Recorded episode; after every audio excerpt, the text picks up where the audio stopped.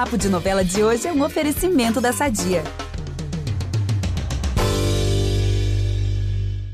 Ô, João, dá pra gente perceber, é, pelo que a gente já conversou aqui, claro, por tudo, que Verdades Secretas é muito impactante na sua vida, né? Tanto que nos bastidores da primeira edição aí da novela, você conheceu a Mariana Molina, que hoje é, é sua esposa.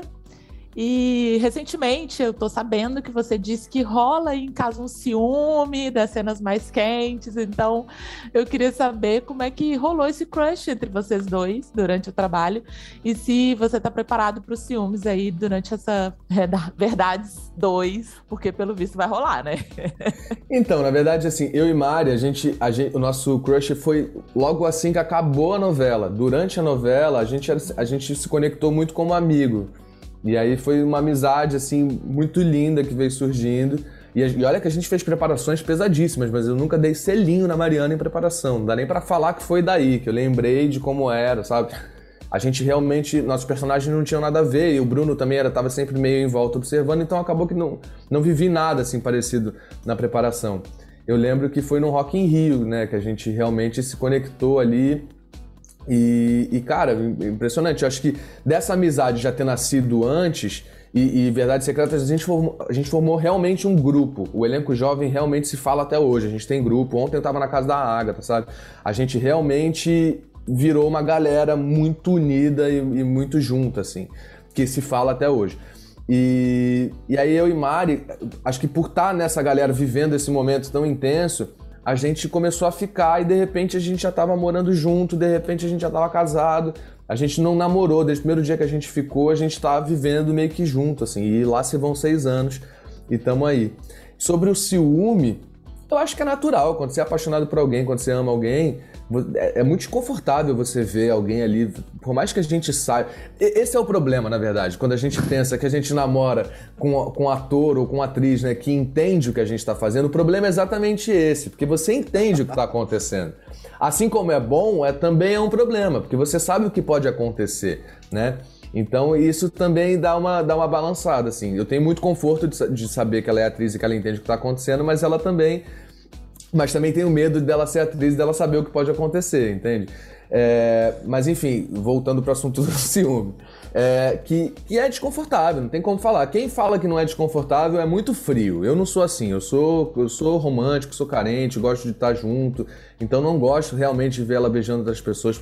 Colegas, então, mais ainda, que aí você encontra. Como é que você encontra com um colega no dia seguinte que estava ali, você viu você fazendo a cena beijando sua esposa? É uma bagunça, gente.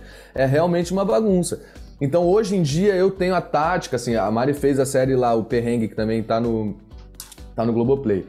É, é, eu não assisto, eu, eu, eu, assisto tudo com ela e aí o nosso combinado é, tem, ela, ela já me avisa, ó, vem, vem uma cena aí. Aí eu dou aquela desviada de olhar, não assisto, pulo. Parei até de escutar, porque às vezes era mais dramático escutar do que ficar vendo. Então eu realmente não assisto. A Mari ainda consegue assistir, assim ela tem um, um ciúminho, mas é um ciúminho mais controlado. Eu não consigo ver, parei de querer ficar sofrendo, uma coisa meio sadomasoquista que eu não preciso ficar passando, entende? E aí eu não, não é, assisto. Por falar em sentir, vocês são super jovens, mas já estão aí alguns anos, seis anos juntos, né? É, tem vontade de, de aumentar a família? Já falam, pensam nisso, em ter filho, ser pai? Como é que é? Gente, o sonho da minha vida é ser pai, hum. mas agora não. Agora não, tem muita coisa para viver ainda. Quero viajar, quero fazer muitos trabalhos ainda. Só que a pressão, a minha mãe, cara, minha mãe tá enlouquecida, enlouquecida. Eu sou o décimo filho da minha mãe. Nossa! Pra... É, eu sou o décimo filho, minha mãe. Rapidamente, eu sou o décimo filho, minha mãe tem, tem 17 netos.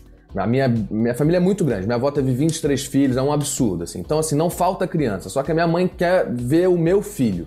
É uma, uma loucura da cabeça dela. Então, ela tá numa cobrança absurdo. Toda vez que ela liga, ela fala, sei lá, alguém, alguém tá grávido, hein? E vocês? Quando é que vem? Sabe? Tá sempre numa, num, sempre empurrando um jeitinho a gente, não, calma, a gente tá dando umas escapulidas assim. Mas a Mari também tem vontade, muita vontade de ser mãe, a gente conversa muito sobre isso, mas ainda é cedo, a gente quer trabalhar muito ainda. Essa conversa não acaba aqui.